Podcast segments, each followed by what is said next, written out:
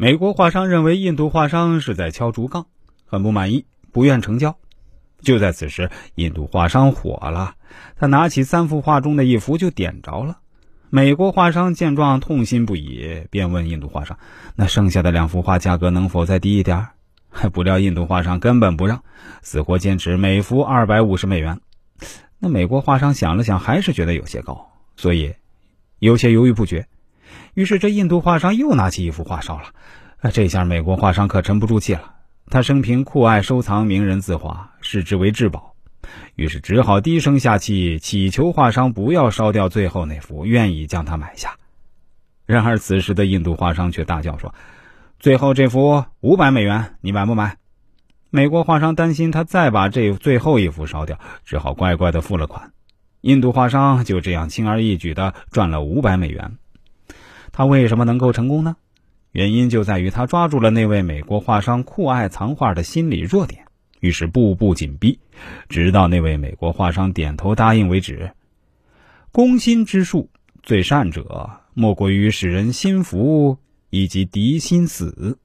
所谓人心服，是使人服，是使人口服心服，乐为己用。所谓敌心死，是使敌人完全瓦解，不敢再进行反抗。鬼谷子说：“飞而前之。”意思就是说，我们在和对方周旋时，要学会挖掘对方的弱点，然后利用此弱点来掌控对方。正所谓“打蛇打七寸”，说的就是这个道理。我们接下来说第二点：钓其所好，以钱求之。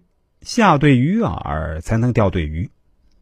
将欲用之于天下，必度权量能，见天时之盛衰，知地形之广狭，足险之难易，人民获财之多少，诸侯之交孰亲孰疏，孰爱孰憎，心意之虑怀，审其意，知其所好恶，乃就说其所重，以非钱之词勾其所好，以钱求之。要把非钱之术向天下推行。必须考核人的权谋和才能，观察天地的盛衰，掌握地形的宽窄和山川险阻的难易，以及人民财富的多少。在诸侯之间的交往方面，必须考察彼此之间的亲疏关系，究竟谁与谁亲密，谁与谁疏远，谁与谁友好，谁与谁相恶。要详细考察对方的愿望和想法，了解他的好恶。然后针对对方所重视的问题进行游说，再用飞的方法诱出他们的爱好所在，最后用钱的方法把对方控制住。小孩子在看中别人手里东西时，往往会哭叫着想要，结果多半不会得逞。长大之后才发现，当初的举动是多么荒唐可笑。男孩要赢得女孩的芳心，不耍点手段，下场也不会好到哪儿去。不是被骂为呆子，就是被贬为蠢货。其实，赢得女孩的芳心啊，难度并不大，只要学会投其所好，就万事大吉了。正如鬼谷子所说：“勾其所好，以钱求之。”这是一种为人处事的策略。如果你想让牛乖乖的跟你走，一定要抓把它爱吃的青草放在它面前，千万不要拿肉。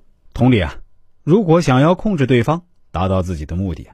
勾其所好，以钱求之，那是最佳策略。